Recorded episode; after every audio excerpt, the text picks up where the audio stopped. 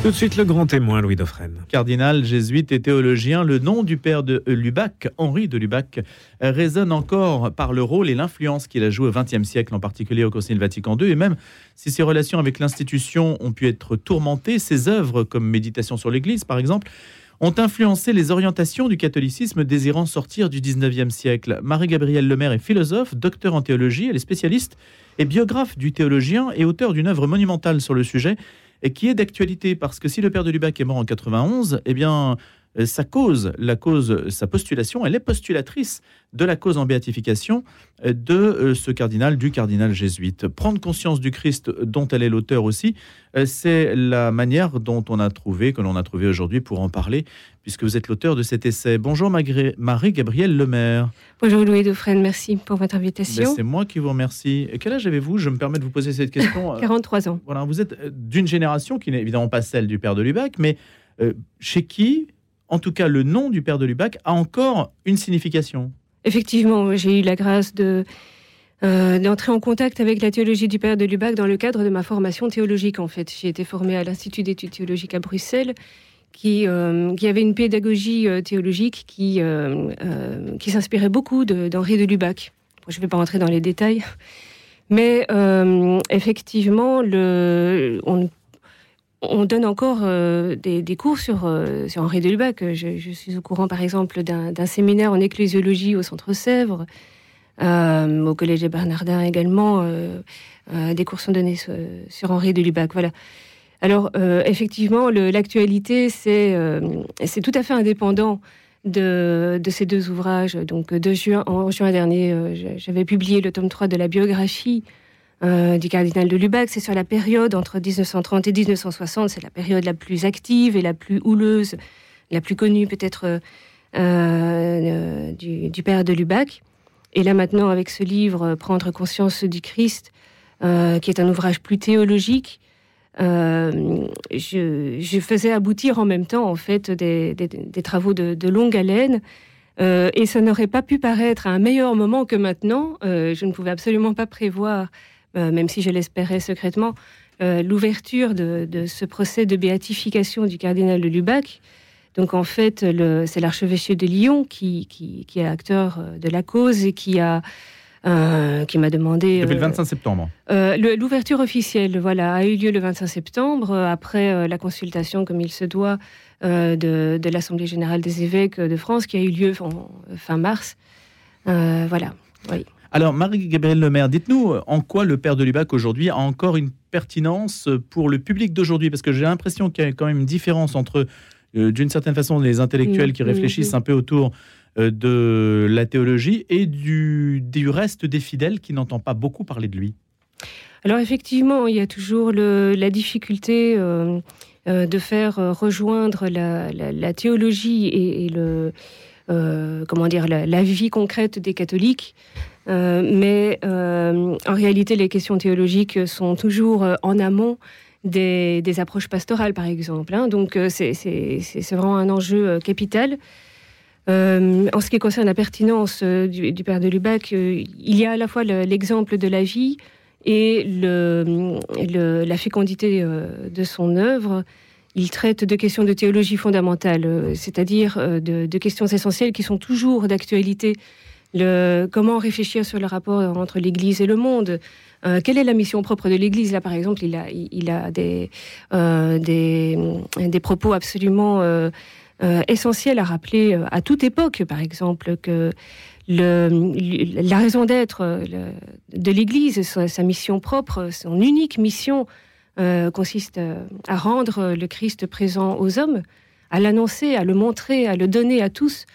Euh, il n'est pas le seul à dire ça. Il n'est pas le seul à dire ça, mais euh, il y a chez lui, euh, dans, la manière dont il présente les différents points du dogme de la foi, une, une force pour, pour, montrer l'organicité, c'est-à-dire l'unité, les, connexions entre les, divers aspects du, du, mystère de la foi.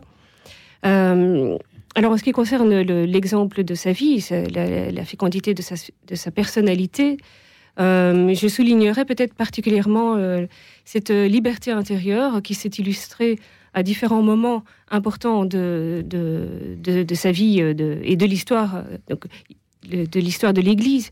par exemple, son implication dans la résistance chrétienne à l'antisémitisme, qui, qui, a, impliqué une prise de position héroïque pour dénoncer, par exemple, le service du travail obligatoire. Hein, euh, à une époque où euh, répondre à cette obligation donc euh, d'aller en Allemagne pour, travailler dans les usines allemandes, c'était être chrétien que d'obéir. On en était là. lui, il dit soyons français d'abord, refusons de partir en Allemagne. Voilà, c'était un patriote. C'était un patriote, effectivement. il, a, il est monté vraiment au front religieux à la fois pour défendre le christianisme et la France. Euh, indissociablement. Mais euh, dans, les, dans, les, querelles théologiques euh, auxquelles il a pris part par la suite, dans lesquelles il a été impliqué, il a également fait preuve d'une liberté spirituelle, d'une liberté intérieure remarquable en résistant, par exemple, à une nouvelle forme de, pensée totalitaire, si l'on peut dire, en théologie, qui consistait à, à vouloir lui faire professer comme, comme une sorte de dogme de foi, euh, tel euh, énoncé théologique, je ne vais pas entrer dans les détails. Bah, entrer quand même un peu qu'on comprenne les querelles. Oui, pardon. Euh, ok, très bien. Mm. le, donc en fait, on voulait lui faire professer la nécessité théologique d'affirmer la, la, la, possibilité réelle que Dieu nous, crée sans nous destiner à la communion avec lui. il fallait tenir absolument, disait-on dans, dans, la théologie dominante de l'époque, euh, oui, affirmer que, Dieu aurait pu ne pas euh, nous destiner à lui, sous peine de, euh, d'entamer la gratuité du, don dans lequel, effectivement, Dieu, nous destine à lui. Alors, si je traduis un petit peu, qu'est-ce que ça donne, Marie-Gabrielle Lemaire? Ça veut dire je viens sur Terre, mais je ne suis pas un. Donc, ce qu'on voulait dire, c'est que il, il, fallait absolument pouvoir tenir que Dieu aurait pu ne pas nous appeler à lui. Henri de Lubac, ce qu'il fait, c'est qu'il dit le, Seigneur euh, s'est révélé en Jésus-Christ comme euh, un Père, Dieu, le Père. Il nous donne l'esprit d'adoption filiale. Nous sommes créés dans cette, euh, dans cette vocation divine et cela nous révèle à nous-mêmes, révèle notre nature profonde. Et cela lui a valu d'être mis au banc, de voir ses ouvrages retirés et son enseignement aussi. Mais c'est une question vraiment, vraiment très complexe. C'est-à-dire qu'en réhabilitant une doctrine qui était tombée en désuétude, qui était dénigrée, euh, à savoir le, désir naturel de Dieu, il paraissait euh, confondre les plans entre nature et grâce, alors qu'en fait, il cherchait à montrer la polarisation surnaturelle euh, de la nature humaine. donc c'est l'articulation fondamentale de, de l'être de l'homme à sa vocation divine euh, et en montrant cette articulation, on y a vu une, confusion des ordres. Euh, alors, je tiens quand même à dire qu'il n'a pas été, euh, il n'y a absolument aucune de ces propositions qui n'a, a jamais été condamnée par le magistère de l'Église. c'est très important à, préciser parce que il a été attaqué dans sa doctrine effectivement par certains théologiens qui avaient une influence considérable auprès des, supérieurs de la Compagnie de Jésus et du magistère. Euh, et qui donc était bien placé pour faire pression et effectivement euh, cherchait à le faire condamner. Euh, il, a, il a craint à un moment donné, Henri de Lubac, d'être expulsé de la Compagnie de Jésus. Il a même craint à certaines heures l'excommunication. Pour avoir dit ça pour ne pas entrer finalement dans, cette ornière dans laquelle on voulait absolument l'enfermer. Euh, qui consistait en fait à professer la nature pure. Voilà, je lâche le concept, mais c'est euh, le concept de nature pure, c'est-à-dire l'affirmation d'une finitude, euh, pardon, d'une béatitude qui correspond à la nature humaine. Donc une double fin en fait à l'homme, une béatitude naturelle à laquelle se surajoute la, la, béatitude surnaturelle, donc précisément la vision de Dieu. Voilà, comme il ne professait pas cette double finalité. Et d'ailleurs, euh, le Concile Vatican II lui a donné raison avec la constitution euh, Gaudium Spes qui rappelle l'unique fin euh, absolue divine de, l'être humain. Donc lui pense en fait le deux en un alors qu'avant on pensait deux séparés. Un peu ça? Oui, nature et grâce devaient être absolument entièrement séparés. Donc on ne pensait pas l'articulation. Alors il faut resituer dans le contexte évidemment. la, théologie de la nature pure, c'est-à-dire de cet extrinsécisme, de cette séparation totale entre un ordre naturel et un ordre surnaturel, remonte précisément à une confusion qui avait été opérée avec Bayus qui euh, tirait comme conséquence du fait de notre vocation euh, divine un, droit de la nature sur Dieu. Puisque le Seigneur nous a créés en vue du, don qu'il voulait faire de lui-même, euh, cette fin nous est due. Et évidemment, ce qu'Henri de Lubac affirme, ce n'est précisément pas cela. C'est que, oui, l'être humain aspire du plus profond de son être parce qu'il est créé par Dieu et qu'il porte en lui l'empreinte de, cette vocation de cet appel de Dieu en lui, il aspire plus que tout au, don de Dieu, mais précisément euh, comme un don libre et personnel. Et donc pas une finalité. Qui ne peut pas, s'atteindre par ses propres forces, qui lui est totalement inaccessible, hors de portée. Oui. Est-ce que euh, le père Henri de Lubac a pu donc euh, se justifier ou a dû se justifier Est-ce que dans le cadre de la postulation, ah, oui. est-ce qu'aujourd'hui ces choses-là, du point de vue du fond, est-ce que c'est réglé? Est-ce que la postulation de sa cause Est-ce que sa cause, en fait, porte sur sa personne? Ça porte pas sur ses idées Alors ça, c'est tout à fait important de le souligner, parce que c'est vrai qu'on a, on a parlé théologie, et c'est très bien. Euh, mais effectivement, ce qui est béatifiable, c'est une personne, hein, pas une doctrine. C'est important quand même de le dire. C'est important de le dire, et effectivement, euh, ce que l'on cherche, euh, c'est à... Pardon, je vais devoir boire une gorgée. Mais je vous en prie, Marie-Gabrielle Lemaire. Je rappelle que vous êtes philosophe, docteur en théologie, vous êtes postulatrice de la cause en béatification du père Henri de Lubac. Voilà, et donc euh, dans le cadre de ce, travail de postulation, euh, il faut souligner les, vertus euh, du père de Lubac, les vertus évangéliques, les vertus, l'héroïcité des vertus. c'est le, premier point qui doit être. Oui, c'est le terme technique. Euh, maintenant, évidemment, il y a une expertise théologique euh, sur son œuvre qui, est menée conjointement dans le cadre de l'enquête diocésaine. Et de ce point de vue-là, euh, on peut dire, pour répondre à votre première question, que les, points sur lesquels il a pu être critiqué ne sont pas, comment dire, ne font pas l'objet d'une réserve, au contraire. Mais euh, voilà, il y, aura, il y aura une attention particulière, effectivement, pour s'assurer que, euh, effectivement, il n'y a pas de piège. Mais, euh, alors, dans, dans, le livre qui fait l'occasion de votre invitation, oui. pardon, j'ai été particulièrement attentive, justement, à ce point de. Eh bien, voilà, je perds la voix, désolée pour les Mais non, Marie, Gabrielle Demer, allez-y, il n'y a pas de problème j'ai été particulièrement attentive justement à ces, à ces polémiques. Ce n'est pas de l'émotion, hein, même si je suis, je suis forcément émue euh, de, de, parler de, de ce qu'a vécu le père de Lubac pendant cette période. ce n'est pas mal, euh, il y a pas mal à être ému. Hein. Et je comprends que ce soit émouvant pour vous. C'est la période 1930-1960, la période la plus chahutée, puisqu'il a eu quand même euh, un début d'existence. Euh, voilà, et, donc les, accusations portées contre sa doctrine lui ont valu, euh, évidemment, ses supérieurs lui ont demandé à plusieurs reprises de, reprendre ses exposés, de réécrire ses ouvrages, de répondre par rapport aux accusations euh, portées contre ses écrits. Cela dit, cette opposition est quand même féconde, parce que c'est précisément quand on rencontre la contradiction qu'on est obligé soi-même de préciser sa pensée. Absolument. Et, euh, ce qui est remarquable, c'est de noter que dans toutes les réécritures euh, qu'il a faites euh, pour ses, supérieurs, et je, les, ai analysées en partie dans le tome 3 de la biographie, cette fois-ci, dans l'autre ouvrage, donc ce sont deux livres vraiment complémentaires en fait où l'on voit qu'il euh, ne, il ne se réinvente pas lorsqu'il se justifie auprès de ses supérieurs. Il reste tout à fait fidèle à ce qu'il a écrit. Et euh, précisément, euh, un, des problèmes, c'est que dans les accusations, on peut parler de calomnie dans la mesure où ce sont des, des, morceaux de texte du père de Lubac qui sont tronqués et réinterprétés hmm. d'une manière à prêter l'idée qu'il, en fait, confondait, par exemple, les, plans de la nature et de la grâce, ce genre de choses. Marie-Gabrielle Lemaire, une question qui peut paraître vraiment euh, naïve.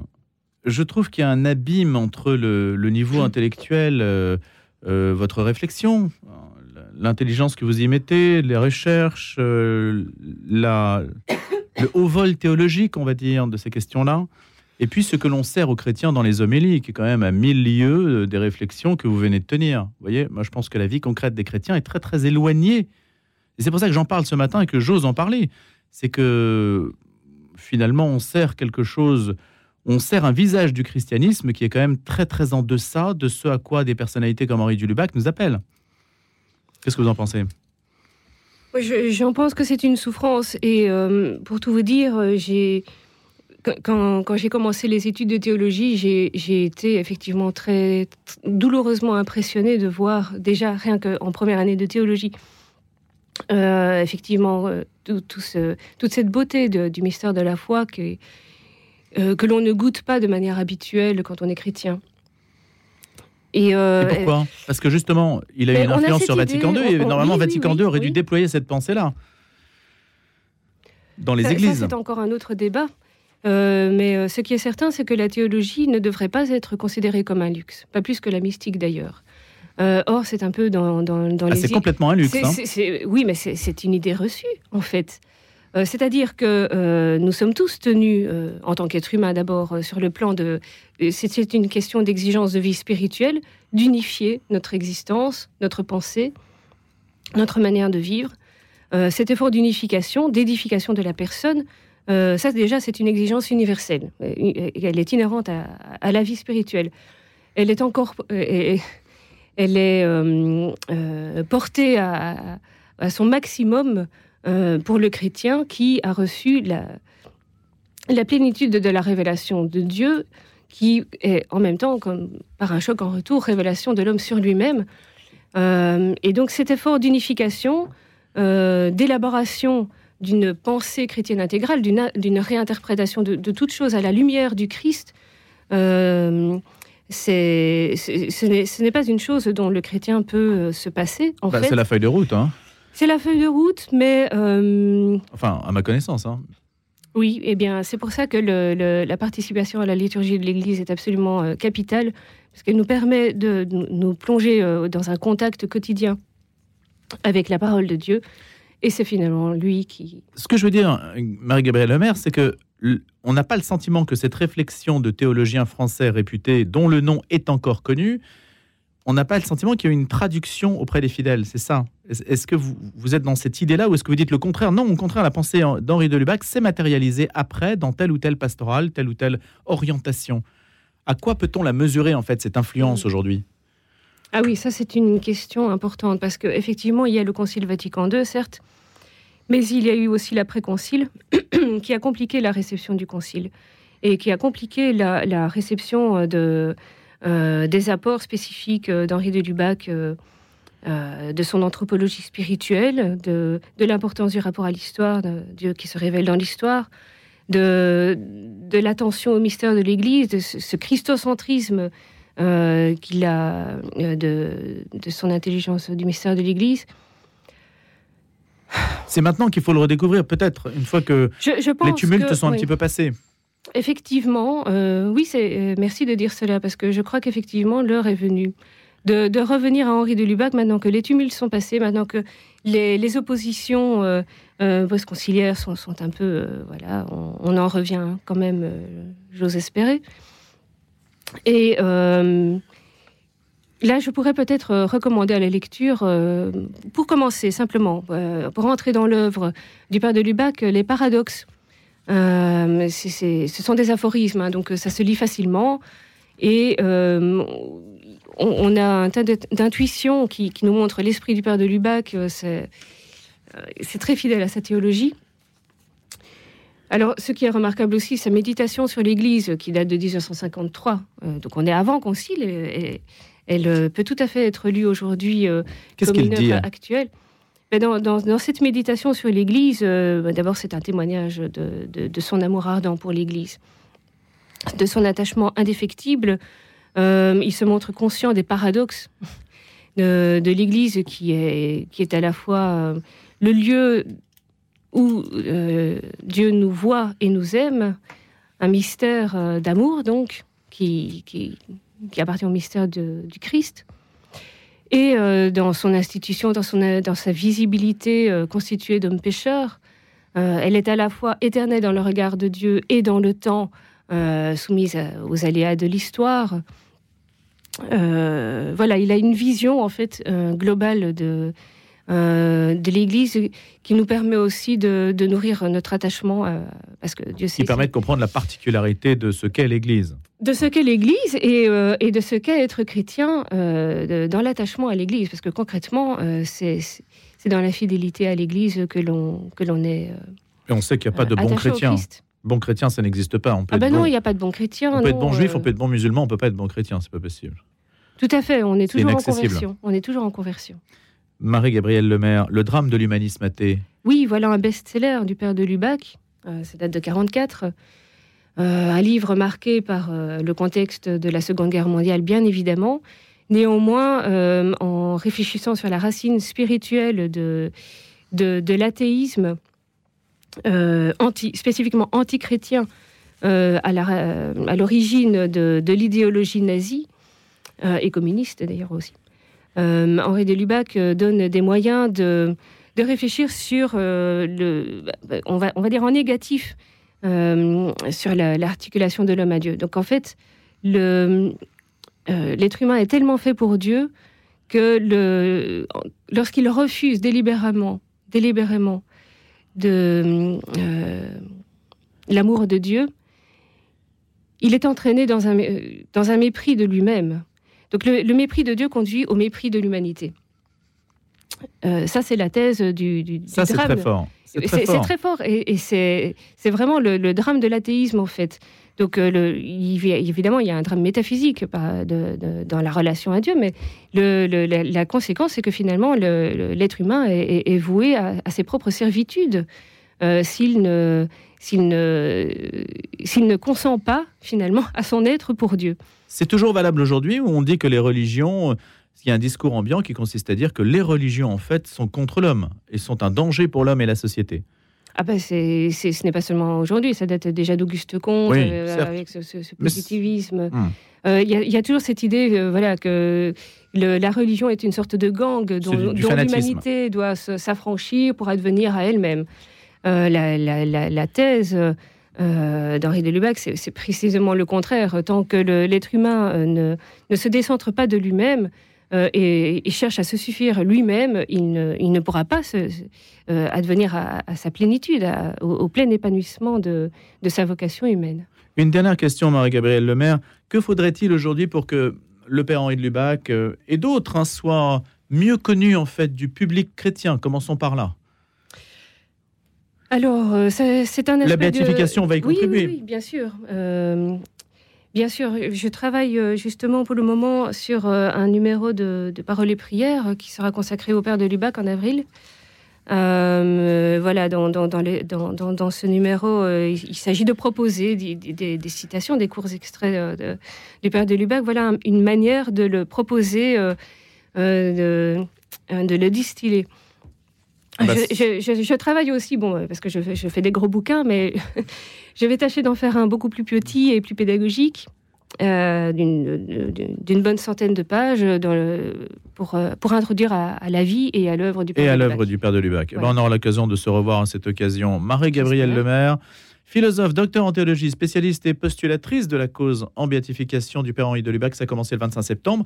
Vous avez publié Prendre conscience du Christ aux éditions du CERF et puis cette biographie monumentale avec euh, l'enseignement et le désert 1930-1960, qui est la suite d'un ouvrage que vous aviez déjà publié sur le sujet. Merci beaucoup.